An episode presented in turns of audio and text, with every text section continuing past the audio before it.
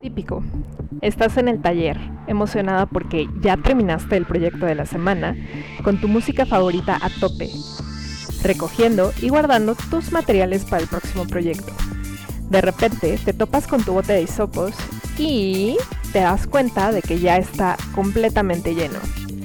¿Realmente sabes cómo tienes que separar estos y otros desechos que generas en tu taller de restauración? En esta segunda parte del episodio 5 de En Conserva, platicamos con expertos en el tema, quienes nos dijeron cómo disponer de los materiales que desechamos en nuestros lugares de trabajo. Además, te traemos unos hermosos eco-tips sobre proyectos y materiales específicos para bajarle un poco a nuestra toxicidad en conservación. Por una conservación sustentable desde todos nuestros frentes, te damos la bienvenida a En Conserva.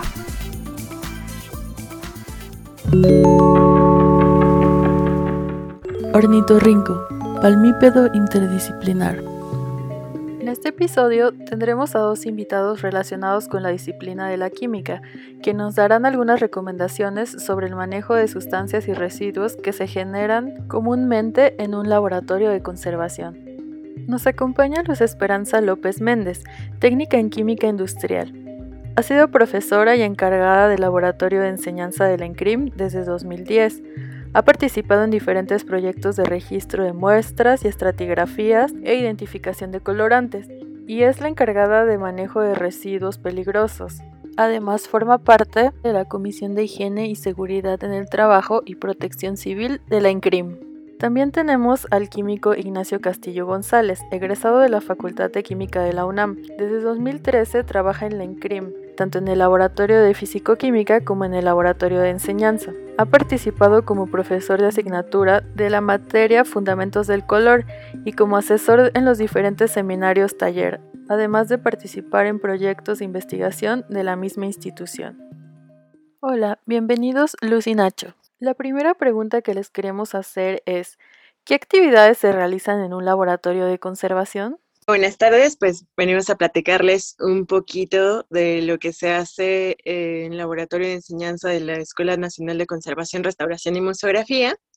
Y pues prácticamente en este laboratorio lo que se lleva a cabo es, aparte de asesoría química a los alumnos con respecto a los procesos de restauración, se caracterizan muestras de pintura de caballete, de, de mural se hace identificación de colorantes, de pigmentos, se toman fotografías de los estratos de las muestras y los alumnos toman eh, algunas clases en donde ven toda la parte química de, en procesos de restauración, ¿no? Pues muchas gracias por la invitación. Lo que nosotros trabajamos o realizamos es acompañar al restaurador, que ellos no se sientan ajenos a, a, materiales. No, a lo mejor a veces los químicos no salen, no tienen mayor relevancia dentro de, dentro de un este informe, pero es muy útil su labor, ¿no? Cómo identificar una sal, cómo identificar un pigmento, cómo hacer una prueba de limpieza, ¿no? Y en el laboratorio el experto, no solamente nosotros, hay más expertos, tienen esa capacidad de poder ayudar al, ya sea al alumno, ya al restaurador, guiarlo, ¿no? Oye, te puedes ir por aquí para identificar esto, ¿no? Lo puedes hacer en el laboratorio o puede haber otros equipos que te pueden, te pueden ayudar. Y eso es lo que nosotros hacemos dentro del laboratorio. Eso es lo que se hace en un laboratorio de conservación. ¿Cuáles consideran que son las sustancias más tóxicas o peligrosas que se manejan en conservación, ya sea dentro del laboratorio o en los proyectos?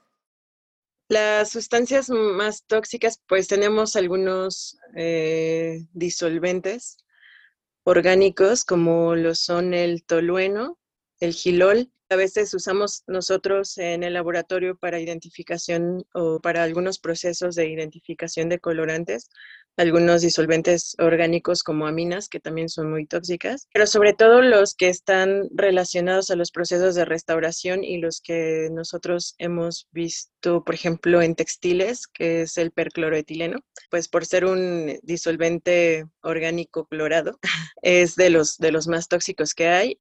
Cuanto a sustancias inorgánicas, pues lo que puede ser es algunos como que, afortunadamente no se usan, este, cianuros, eh, para algunas identificaciones, pero nosotros en este, en el laboratorio siempre eh, tratamos de, decirle tanto a alumnos y a profesores los riesgos que conlleva trabajar con, con algunas sustancias. Siempre nosotros hemos marcado como esa, esa pauta, ¿no? Para que todos sepan cuáles son los disolventes o los compuestos este, orgánicos o inorgánicos que son más tóxicos y les decimos cómo trabajar, por eso se les pide mascarillas, que usen guantes, las batas, todas las medidas de seguridad de, o sea, que se requieren para trabajar en un laboratorio.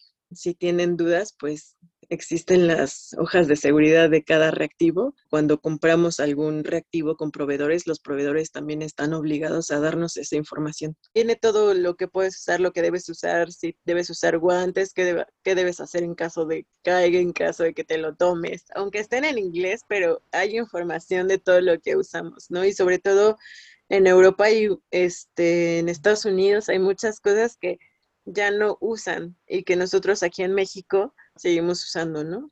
Entonces, sí, es bien importante conocerlo y ser cuidadoso con lo que, con lo que trabajamos. Siempre en un laboratorio, antes de empezar a trabajar, es importante que conozcan la ficha técnica del reactivo. Con base en eso sabrás cómo vas a trabajar, en qué parte del laboratorio vas a trabajar. Recuerden, por ejemplo, más que nada, mm, usar un mililitro de acetona o de tolueno no es tan tóxico, ¿no? El problema es el tiempo que lo vas a que lo vas a utilizar.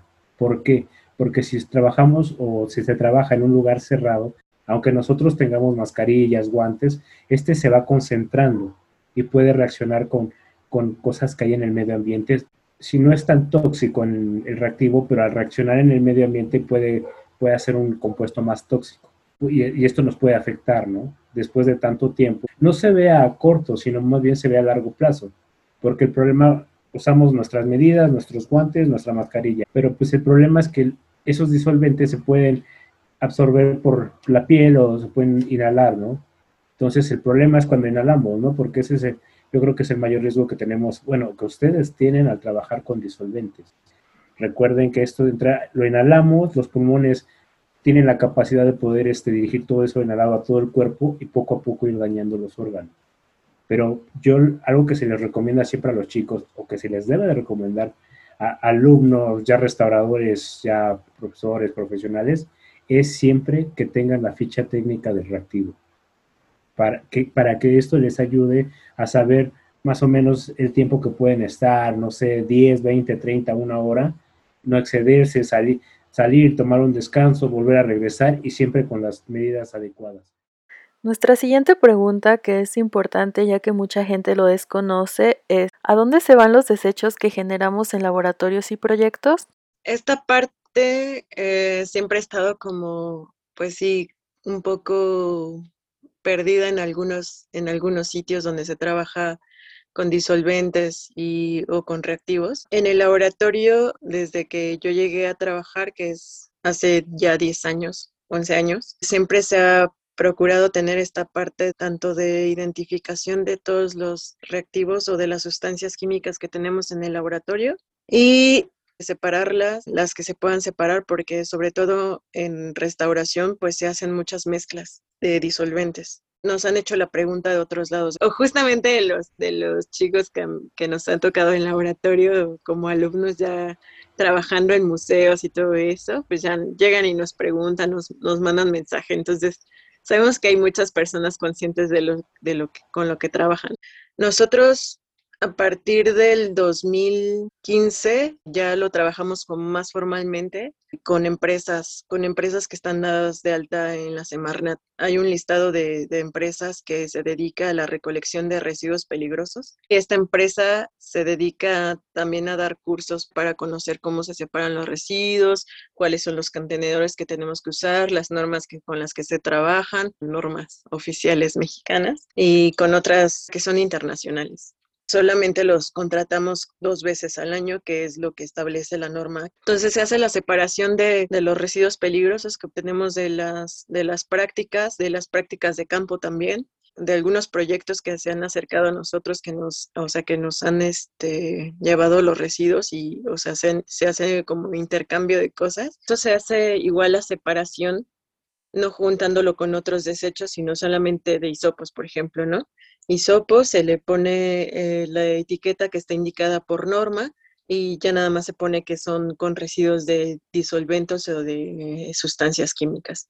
Y los guantes igual, porque de hecho en, o sea, en la norma está establecido que son este, residuos peligrosos, que desechos biológico infecciosos, así está marcado. Entonces, se lo lleva la empresa. De lo que nosotros revisamos es que vayan etiquetados de la manera correcta y que vayan sellados y todo se lo lleva la empresa. La empresa nos pide un listado de todos los desechos que generamos como escuela. A partir de eso ellos nos generan costo, la solicitud y ya se lo llevan ellos.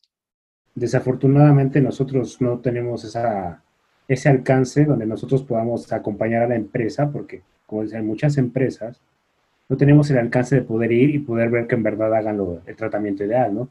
Pero como dicen Luz, y que eso quede muy claro, si ustedes quieren contratar, que sea una empresa que esté dada alta por la Semarnat, que aparte les dé una constancia de que los reactivos fueron tratados de la manera correcta, ¿no? Porque muchas veces nos hemos encontrado videos donde los van a tirar los desechos a, lagos, ríos, ¿no? Y pues desgraciadamente nos vienen a, vienen a repercutirnos a nosotros, ¿no? Porque es contaminación, ¿no? Entonces, pues yo creo que ahí métanse a las páginas de Semarnat, vean los teléfonos de las empresas que hay y que ante todo siempre les den un, certificado basado o apegados a los protocolos que están establecidos para eso, ¿no? Y en las normas que, que rigen el tratado de los desechos. Ahora, ¿nos podrían contar cómo debemos de manejar los desechos que generamos, tales como guantes, hisopos, residuos de disolventes u otras sustancias? En principio, no creer que son basura, o sea, basura común, ¿no? Como la basura de un refresco, la basura de unas papas. En un principio, cuando se inició esto, pues todos tiraban guantes al bote de la basura o las navajas, ¿no? Entonces, pero realmente eh, las personas que estaban también expuestas a que se pudieran cortar con, no sé, con una navaja olla oxidada, porque pues por el carácter de lo que nosotros, bueno, de lo que se hace en restauración, pues luego se oxidan mucho más rápido las navajas, ¿no? La conciencia que nosotros empezamos a hacer ahí de, de, todas las personas que están en contacto con, con, este, con este tipo de desechos, también ser conscientes con el ambiente, ¿no? Entonces, eh, los guantes, los hisopos, este, los, disolventes, los que se puedan separar, siempre los separamos. Eh, residuos eh, especiales, que son, por ejemplo, los compuestos de, de, cianuro, los de plomo, los de cromo, esos los ponemos por separado, ¿no? Y este, disolventes los separamos por disolventes polares y no polares y ya los que tienen que ir con mezclas, pues con mezclas, ¿no? Ácidos y bases también los, los, los, manejamos de esa forma. Bueno, nosotros hablamos de la parte desde una escuela, ¿no? Desde una escuela, pero yo creo que no solamente la escuela, ¿no? Todas las áreas deben de tener, trabajar en conjunto, ¿no? Porque no estamos hablando de algo tan, algo sencillo, ¿no? Algo que hay que tomar a la ligera, ¿no? Porque esto puede ocasionar, como hemos mencionado anteriormente, un daño, daños en personas, ¿no? Entonces, lo más importante es que esos reactivos se agrupen o se concentren en un solo espacio, que no estén divididos en diferentes áreas. ¿Qué pasa con los hisopos que se desechan? Se pueden guardar en una bolsita, se pueden ir guardando en una bolsa grande y ahí se van guardando todos los que se utilicen en las diferentes áreas. Se sella, se pone su ficha de seguridad, si es este explosivo, radioactivo. Entonces, cuando se, se encierra en un área, es cuando llega la empresa, se lo lleva y no hay problema o otras cosas, ¿no? Oye, ¿qué crees que se me traía un frasco, tenía sales de mercurio, ¿no? Entonces, ¿qué pasa, no? Ah, bueno, lo vamos a guardar en una cajita, lo sellamos bien, lo sellamos, lo tapamos, si viene otra persona que trae sales, este, ese tipo de parecidas a ese compuesto, pues lo guardamos ahí, se completan, llega, lo sellamos bien, su ficha de seguridad para que también la empresa responsable entienda qué está llevando, ¿no?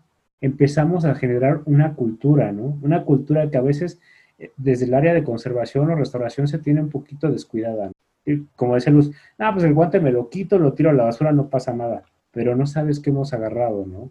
A lo mejor trabajamos una identificación de un pigmento o hicimos una reacción microquímica y si lleva plomo, mercurio, no sé, cadmio, este, cualquier reactivo que sea tóxico, pues ya lo estás desechando a la basura, ¿no? O por ejemplo, ¿qué trabajaste, no? Pues, pues era acetona, pues la tarja no pasa nada. Pero bueno, recuerde que es volátil, pero también a ciertas, en ciertas cantidades, ese es el problema, ¿no? A lo mejor si es un mililitro, pues se evapora rápido, pero si son un litro, medio litro, ¿qué pasa ahí, no? Entonces hay que empezar a familiarizarnos con eso. Decir, no, pues no lo puedo desechar a, la tarja, lo guardo, voy a donde se reúne, a, donde se concentran todos los reactivos y ahí está todo bien. Entonces, cuando se, se acumula bastante cantidad, por ejemplo, vamos a poner cada seis meses, cada dos, tres meses, llamamos a la empresa, ¿sabes qué? Tenemos ciertas cantidades y se los llevas y evitamos todo eso, ¿no? Nosotros estamos desde la parte de la formación del restaurador. Ya de mañana que no tengan un asesor químico, biólogo, pues si no recuerden todos los conocimientos de química y biología que se les, se les enseña, que es lo más básico, ¿no? Que tengan conciencia, ¿no? Oye, pues, pues estoy trabajando con ciertos disolventes. Ah, pues que me dijeron, no, pues mi mascarilla, mis guantes y cómo los desecho, los guardo los frascos, tratar, darles, tratar de darles un mejor tratamiento. Ahora la última pregunta y tal vez la más complicada. ¿Es posible reducir o disminuir los desechos que generamos? ¿Qué alternativas tenemos? Pues sí, sí es posible. La problemática de los guantes es que trabajamos con disolventes, ¿no? Como gilol, tolueno, tiner, otros disolventes mucho más fuertes, acetato de butilo, cosas que, que disuelven los guantes, prácticamente son desechables, pero nosotros también hemos trabajado con unos guantes que nos duran más, este, entonces ya no, ya no generamos tantos desechos de guantes, ¿no? En cuanto a disolventes, ahora han empezado con investigaciones para tener sustitutos de algunos disolventes que son más tóxicos, ¿no? Y yo creo que a partir de ahí sí se puede reducir la cantidad de, de desechos o de residuos peligrosos con los que, bueno, los que tenemos nosotros, ¿no? Y pues también algunos eh, métodos de limpieza enzimática o con nanopartículas han funcionado muy bien, ¿no? A que haya más personas interesadas en hacer investigación sobre estos disolventes, siempre acompañado de, de, las personas que están ahí que, que saben mucho de estos temas. Muchos químicos, sobre todo ahí en la escuela, en restauración, pues ya también son varios los que, los que apoyan esta parte de, de la química. Entonces, pues hay de dónde, hay de dónde, sí, yo creo, que sí se puede. Ya creo que va para finalizar. Y eso son. Si no podemos disminuir, también, también debemos saber o entender qué debemos hacer con esos, con esos, con ese, con ese material desecho. Eso yo creo que en los casos de que no pudiéramos disminuir, tener, saber qué vamos a hacer con el material que, que nos, desechamos, ¿no? Pero si no, como dice Luz, en tratar de empezar a hacer nuevas investigaciones, no solamente los alumnos, sino los egresados, que digan, oye, pues sabes que yo leí un artículo, no sé, en Italia, en Estados Unidos, no sé, en Australia, están usando eso, ¿por qué no lo utilizamos? Pero también ver el costo y ver qué cantidad podemos utilizar. Yo creo que podría ser, y sería muy interesante, ¿no? Que es lo que luego dicen, el intercambio de ideas, que, ahí se empiece, que, que, ahí, que allí se empiece a ver. Le damos las gracias a nuestros invitados. Estas puntualizaciones que nos acaban de realizar nos hacen reflexionar acerca de la relevancia que cobran estos temas desde la formación de los conservadores restauradores, atender una conciencia y responsabilidad sobre las sustancias que manejamos, sus residuos, su impacto en el medio ambiente y en nuestro propio cuerpo.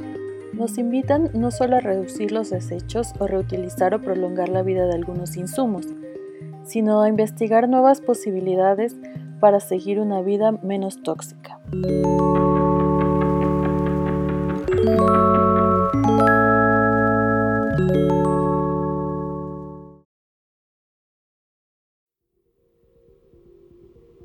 Si sientes que usas demasiados productos tóxicos para tu cuerpo y para el medio ambiente, y ya estás cansado del olor a y sus posibles efectos cancerígenos, si desconfías del uso del canazol en tus limpiezas o manifiestas alergias insospechadas, no lo pienses más y adquiere estas cápsulas sustentables y ecológicas de conservación que están siendo probadas por los especialistas. Y recuerda, el futuro es hoy. Hola, soy Lilian García Alonso Alba Soy cofundadora del Laboratorio de Tecnologías Tradicionales y Sostenibilidad en la ENCRIM y me dedico a la investigación de materiales naturales para salvaguardar el patrimonio biocultural y para proponer prácticas no tóxicas y seguras con el medio ambiente en la restauración. ¿Cómo surgió el proyecto de limpiezas biodegradables? Ah, pues desde que era estudiante me preocupaba mucho el uso de materiales tóxicos en nuestra profesión, ya saben, solventes, adhesivos y detergentes muy perjudiciales. Y cuando ya trabajaba en el taller de textiles del Engrim, comencé con el cultivo de orquídeas y después el invernadero se consolidó como un proyecto independiente y nació el Laboratorio de Tecnologías Tradicionales, TECTRAD por sus siglas. Y pues desde que el proyecto fue aprobado, contamos por lo menos con un ejemplar vivo de cada orquídea referida por los cronistas e historiadores y se han reproducido. Y la investigación se extendió al estudio y aplicación de otros ejemplares del patrimonio biocultural mexicano, como plantas productoras de saponinas, entre ellos agaváceas y saponarias, de las cuales pues, comenzamos con siete ejemplares vivos de seis especies distintas y ya tenemos 23. ¿Por qué saponinas? Pues porque son detergentes naturales y son no tóxicos y no perjudiciales para el medio ambiente. Y el agente de limpieza que más utilizamos en México, el canasol, es sumamente perjudicial para el ecosistema, tanto que en Europa ya está prohibido su uso. Entonces había que buscar una alternativa. Afortunadamente hay estudiantes y profesionales que comparten este interés. Ya presentamos ponencias y artículos a nivel nacional e internacional y ya dirigí tesis de licenciatura y maestría acerca del uso de estos materiales. Sobre saponinas, tres, la de Manuel Lara y la de Sofía Saavedra sobre uso de saponinas en textiles y la de Isis Juárez sobre su uso en superficies arquitectónicas. Entonces creo que es un interés compartido y vamos, vamos bien. ¿Cuáles son los objetivos de este proyecto? El principal es asegurar la preservación del patrimonio biocultural a través del estudio aplicado de tecnologías tradicionales. Y la siguiente es pues consolidar el invernadero de la escuela como una unidad medioambiental. Y esto sería para conservar elementos del patrimonio biocultural para su investigación y aplicación en procesos de conservación. A grandes rasgos, ¿en qué consiste este proyecto? El proyecto consiste en el estudio de las tecnologías tradicionales como alternativa a la ecológica en la intervención del patrimonio cultural. Consiste en transmitir la importancia de entender que el patrimonio en México es mucho más que monumentos y objetos y que las plantas productoras de materiales de restauración merecen ser reconocidas y conservadas como patrimonio biocultural.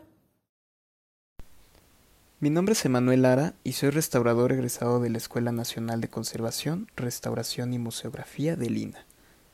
Para los que no lo tengan presente, el canazol es un detergente sintético que ha sido ampliamente utilizado en restauración debido a que sus propiedades son muy adecuadas para la limpieza de bienes culturales, pero que tiene la gran desventaja de que es muy poco biodegradable y perjudicial tanto para el medio ambiente como para muchos organismos vivos, al grado de que el uso de este producto está prohibido desde los años 90 en varios países de Europa y Estados Unidos. Es por esto que, para mi investigación de tesis, buscaba evaluar si el detergente natural extraído del agave lechuguilla, llamado shishi o amole en algunas partes de México, era efectivo para el lavado de textiles históricos de algodón y seda. El principio activo de este detergente son las aponinas, las cuales, al poderse extraer de una gran variedad de plantas, han sido utilizadas como jabón natural desde las civilizaciones del mundo antiguo hasta nuestros días. Las saponinas que yo evalué son comercializadas como un aditivo natural, usado en la agricultura orgánica para favorecer la penetración del agua de riego en el suelo. Una característica del producto que no me pareció tan adecuada para su uso en restauración en un principio es que su disolución presentaba un color café y un olor como a tabaco, lo cual pensaba que podría manchar a los textiles que pretendía limpiar. Sin embargo, derivado de los experimentos realizados en la tesis, encontramos que los lavados con esta disolución de saponinas no afectaban negativamente el aspecto de los textiles de algodón y seda, lo cual fue determinado mediante técnicas especializadas para medir cambios en el color antes y después del lavado experimental. Y cuando se comparó la efectividad de las saponinas con el detergente sintético para retirar suciedad, Básicamente resultó que ambos tenían un poder de limpieza similar. En conclusión, las saponinas demostraron ser una alternativa natural, efectiva y biodegradable para el lavado de textiles históricos en México. Sin embargo, debo decir que en esta investigación no evaluamos si el uso de esta sustancia provoca deterioros a mediano o largo plazo en los soportes de algodón y seda. Ese, de hecho, es un tema que se está investigando actualmente y que no tarda mucho en concluirse. Lo que sí puedo decir es que todo parece indicar que las saponinas no producen ningún tipo de daño a los textiles históricos que sean candidatos a limpieza con agua. También quisiera añadir que, para aquellas restauradoras y restauradores que no se sientan cómodos con usar el producto natural, ya sea por su color café o su olor a tabaco, existe una alternativa de saponinas purificadas que comercializan los laboratorios Sigma Aldrich, que viene en una presentación de un polvo blanco y que ha sido utilizado en talleres de restauración de varias partes del mundo, como Australia o Portugal, por ejemplo.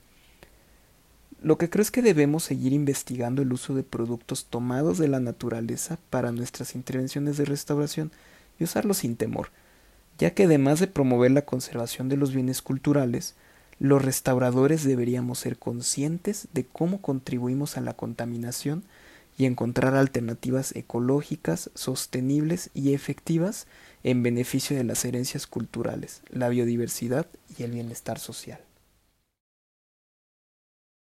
Hola a todos, yo soy Claudia Garza y junto con mi compañera Naitza Santiago en Garza y Santiago Restauración consideramos que es súper importante el que la restauración tienda a ser verde y es por ello que desde hace algunos años nosotras, además de dedicarnos a la restauración, también hacemos pinturas al barniz.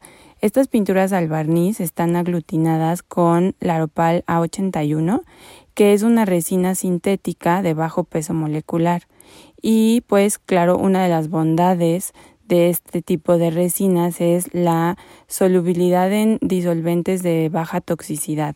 Estas pinturas las puedes usar especialmente con alcohol isopropílico, funcionan súper bien, eh, son súper estables con el paso del tiempo y siguen estando solubles en estos mismos disolventes eh, que no son tan tóxicos. Entonces, eh, la verdad es que es una gran opción para evitar tener que estar reintegrando con gilol ¿no? También si no te gusta usar la mascarilla, si consideras que es cansado y luego con el calor y así, la verdad es que pues esta es la opción. Nosotros eh, podemos darles más información desde Garza y Santiago Restauración. Nos pueden buscar en Instagram y en Facebook. Y bueno, pues también nada más para, para concluir es que estas resinas ¿no? de bajo peso molecular han sido bastante probadas ya. Desde los noventas que se están formulando y han sido probadas en la National Gallery de Londres, en la de Washington, en el Getty Institute, por diferentes restauradores y pues las han aprobado bastante. Entonces, no se queden con las ganas. Hola a todos, mi nombre es Ochipili Rosel y soy restauradora del Museo Nacional del Virreinato. Estoy aquí para proponerles un ecotip que es una opción para el almacenamiento y filtración de los hisopos impregnados con disolventes tóxicos. Esta iniciativa nació en 2016 con la intervención del Camarín de la Virgen de Loreto, ya que éramos más de 30 restauradores trabajando, sobre todo limpiando pintura de caballete y retablos, se acumulaban en gran cantidad los hisopos de disolventes. Al principio eh, se, se almacenaban en frascos de vidrio, en hisoperas y posterior a ello en bolsas de plástico. Eh, con el paso de los días se acumulaban los hisopos y eh, el, taller se encontraba saturado de esta carga eh, de gases. La propuesta fue hacer un hisopero con filtro y estuvo diseñada por chicos de servicios bioquímicos, diseñadores industriales y restauradores, incluyéndome. Está hecho de un contenedor de madera dividido en segmentos etiquetados por tipo de disolvente. Eh, cada uno de estos espacios está forrado con un fuel de aluminio que impide que la madera absorba los disolventes. Cada uno de estos espacios tiene un filtro construido de diferentes capas de materiales. El orden de abajo hacia arriba, es decir, del, material que toca los hisopos hacia arriba, es 1. Papel filtro. 2. Tyvek. 3. Fibra con carbón activado en polvo. 4. Carbón activado en granulometría. 5. Fibra de carbono activado en polvo. 6. Filtro de papel. 7. El uso de este isopero tuvo buenos resultados en el taller, ya que la disminución del olor al disolvente al momento de colocar eh, los hisopos en el contenedor y posteriormente el filtro disminuyó drásticamente. Dependiendo del disolvente, el hisopo notamos que se secaba entre unas horas y tres días. Después de ello, se puede neutralizar con agua destilada y tirar o eh, en su caso esperar a la, eh, a la, empresa especializada en el tratamiento de residuos. Todo esto dependiendo del disolvente. Es una opción que se puede utilizar y que se puede eh, pues recrear en talleres particulares en otras instituciones. Espero les sirva. Estas fueron las cápsulas de conservación. Esperamos que sus niveles de toxicidad hayan disminuido y como efecto secundario aumenten las ganas de seguir investigando y compartir.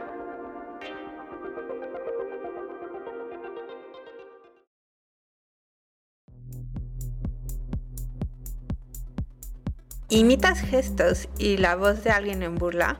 ¿Criticas permanentemente el trabajo de otros? ¿Privas de responsabilidades a trabajadores competentes? ¿Ninguneas o invisibilizas colegas? ¿Amplificas o dramatizas errores pequeños? Si la respuesta es que sí a una o a todas, eres un acosador laboral en potencia según la Comisión Nacional de Derechos Humanos. La toxicidad no está solo en los solventes. Analicemos todos nuestros actuales y cuidémonos entre todos. La salud mental y emocional es igual de importante. En Conserva. Les recordamos que esta es una sección de opinión abierta por lo que las opiniones vertidas en esta cápsula son de exclusiva responsabilidad de quienes las emiten y pueden no coincidir con el pensamiento de En Conserva.